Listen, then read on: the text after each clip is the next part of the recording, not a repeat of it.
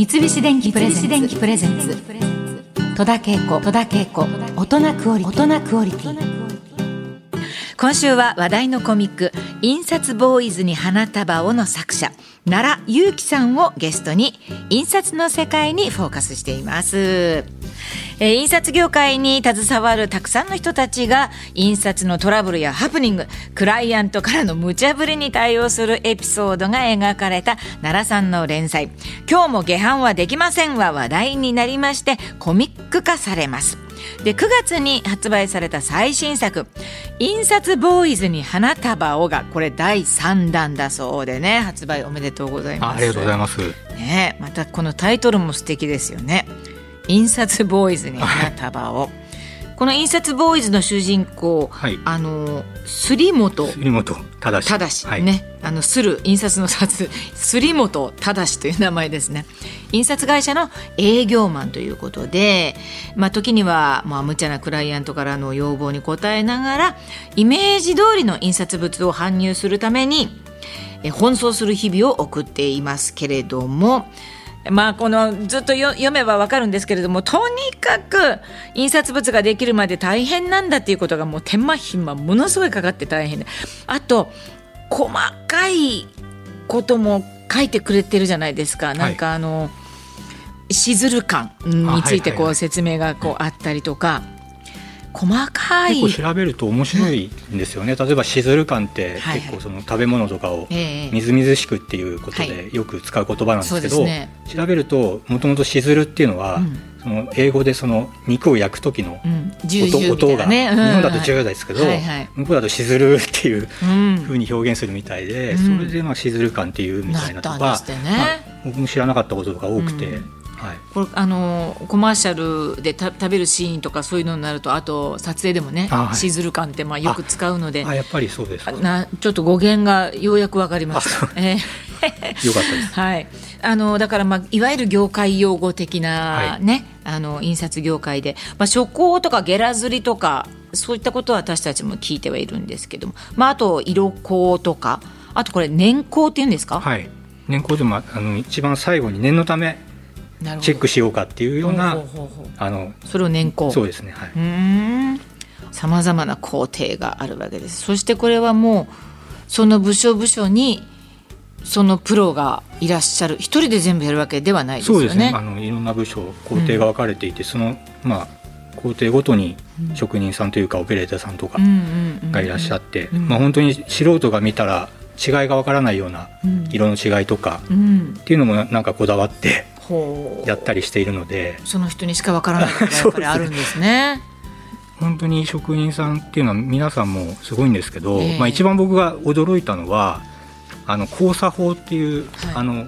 構成方法があって、えー、あの原稿とゲラをこうやって横に2つ並べて、はい、この立体視を利用して右目で左のものを見て左目で右のものを見るっていうこの寄り目、交差してね、そうです、うん、寄り目になるんですけど、それでその重ね合わせて視界の中で、うん、違うところがないかチェックするっていう技があるんですよ。できます？あの違うところがあるとチカチカチカってなんか光るんですよ。あっていう文字といっていう文字だと重なると違うじゃないですか。えーはいはい、そうすると違う場所はチカチカチカって光って視界の中で。それであの間違ってる視界の中で？そうですそうです。え間違ってるとこあるっていう気づくっていうそれ交差法っていうんですけどそれを実際やってる方がいてそれはもうすごい驚きましたね。それなんとか機械でこう紙を重ねてできるってこともあるんだけど。まあ、先ほど出た下半の直前にさ、うん、一番最後に違ってるところがないかっていうチェックであの自動鍵盤って機械でもチェックするんですけど、うん、一番最後に自分でも見るっていう感じで交差法でチェックしてたへえそうなんですか、はい、まあどんなに私は劇団時代からそのパンフレット作ったりみんなやってる中でどんなにチェックしても必ず間違いがね、はい、なんでっていうぐらい。そ、ね,、れでまたなんかみんなでテープでそれを貼って、はい、修正してね。修正シールとか、ね、そうです、本当にね。そうですかえー、少し前までねあの小説も漫画も手書きが当たり前なんでしたけれども作家の中には原稿が悪質で読みづらい人もいて編集者や印刷屋さんが必死で文字を推測して印刷していたこともあると聞いたことありますけれども。あの伝説の誤植っていうのがあって、うん、あのローマ字で ID ってローマ字で ID、はい、ID っていう赤字が入ったんですけど、はい、それをあのオペレーターが間違えて、うん、カタカナでエロって 直しちゃったっていう。あそんな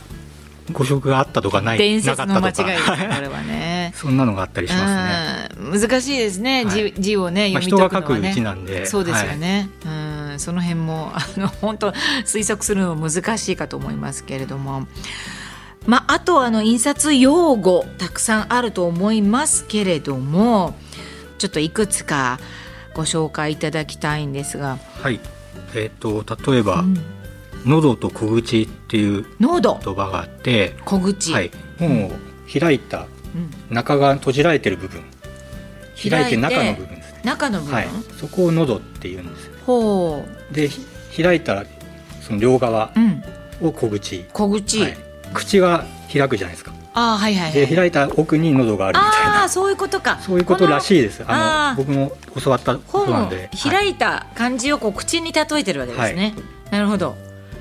さあそしてあそうそう。ルビ。ルビを振る、はい、この語源全然知らなかったです。これは、はい、えっと、宝石のルビーから来ていて、えー、もうびっくり。漢字にだからこうひらがなをつけるルビーを振るっていうことなの、はい、振り仮名のこと、ルビーを振るって言いますが。今は文字の大きさってポイントとか何号っていうふうに表すんですけど、はい、そういった単位がない時代に、うん、あのオーブンの活字活字って言ってそのなんていうんですかねハンコみたいな一文字一文字ハンコみたいなものがあるんですけど、あならあとかだけのね。はい、はい、その活字の大きさを表すので、うん、あのオーブンではあの宝石の名前で表してたんですあのダイヤモンドとかルビーとか、はい、サファイアとかパールとかパールとか、うん、でそのルビーっていう名前の大きさが日本語の今度活字の,、あの振り仮名で使ってる、あの大きさと同じ大きさだったんですよ。それで振り仮名を日本ではルビルビって呼ぶようになったっていうことですね。ルビーって伸ばさずもうルビーってなって、ねはい、ルビーってなったんですね。へえ。オーブンっていうのはあの欧州の、あそうですね。はい。はい、和文オーブンね。へえ面白い。なんかちょっといいですね。そうですね。結構語源を調べると、うん、まあ。あの漫画を描く上でいろいろ語源調べたりすると結構面白いものがあったりします、ね、すごい面白い。あと選挙ポスターや投票用紙に使用されているのは、これ特別な紙だそうで。全然知らなかった。そうです。あのユポ紙っていうあの合成紙なんですけど。ユポ紙、はい、ユポはカタカナでございますけれども。そうですね。はい、はい、あのー、結構硬くて水に強いっていう性質の合成紙でなんかもう 投票用紙のことを気にしたことないですけど。投票用紙で投票書くと、はい、折って投票箱に入れるじゃないですか。入れます入れます。はい。でこのリポ紙だリポ紙って硬くてすごい頑丈なので、うんうん、折っても自分ですぐ開くんですよね。あそうですね、はい。うん、だからあの折って投票箱に入れた後に、うん、自分でパッと開くので、はあの開票した時に全部もう開いた状態で出るので、あの即日開票が可能になったっていうような話があるみたいですね。へえ、ゆぽし。はい。へえ。印刷ボーイズに花束をには昔ながらの方法で印刷をする活版印刷の職人さんが登場いたします。で、その職人さんが作った名刺が幸運の名刺と呼ばれ話題になるエピソードなんですけれどもこれは幸運の名刺って呼ばれるものが実際にありまして、うん、これどういったことでしょうかね、はいえっと、銀座にある活版印刷所さんで中村勝次さんっていう、はい、あの印刷所があるんですけど、はい、あの僕が、まあ、活版印刷のエピソードを書く上で取材させていただいて、えー、でその時にあのいろいろ聞くとあの幸運の名刺と呼ばれてる名刺があって、はい、その中村克次さんで、活版印刷で名刺を作ると、仕事が成功するみたいな、うん、そんなあの話がすごいあって、いろいろネットで調べると本当に実際あの記事になってたりとかしてたのでなるほど。で僕も実際取材に行って、うん、行った際に名刺を作ってもらったんですけど、うんうんうん、まあ、その結果結構実際に仕事が増えたりっていうすごいことがあったので、まあ、名刺がすごいのか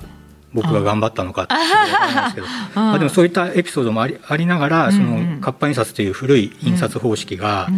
今また若い人たちにも注目されていけば結構面白いかなとは思います。やっぱり手間暇かかった分だけとてもあの愛おしい感じはありますよね、印刷っていうのはね。はい、ね。うん。えー、まああのそんな中デジタル社会の到来で雑誌というのはねもう軒並み休刊っていうことが続いていたりするわけなんですけれども印刷業界も変わりつつあるとは思うんですが